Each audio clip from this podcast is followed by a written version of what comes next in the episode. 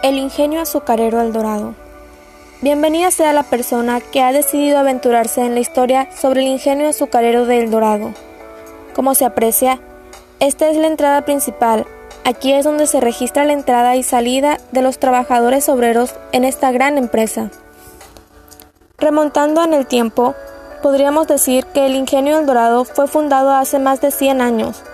La primera piedra de la construcción del ingenio azucarero la colocó su propio dueño, Joaquín Redo, según el decreto del 13 de mayo de 1896, acompañado por el general Francisco Cañedo, en ese entonces gobernador de Sinaloa. Junto a la entrada se aprecia el laboratorio.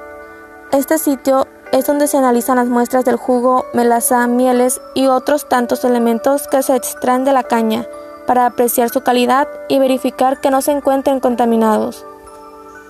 Avanzando a otra sección, nos podemos dar cuenta que es el lugar donde se localiza una de las partes más importantes del ingenio, las calderas.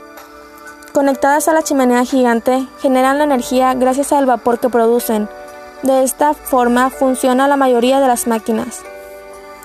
Posteriormente, se pueden observar la cristalizadora, este paraje se utilizan para cristalizar de forma económica y óptima el azúcar contenido en soluciones cristalinas de baja pureza.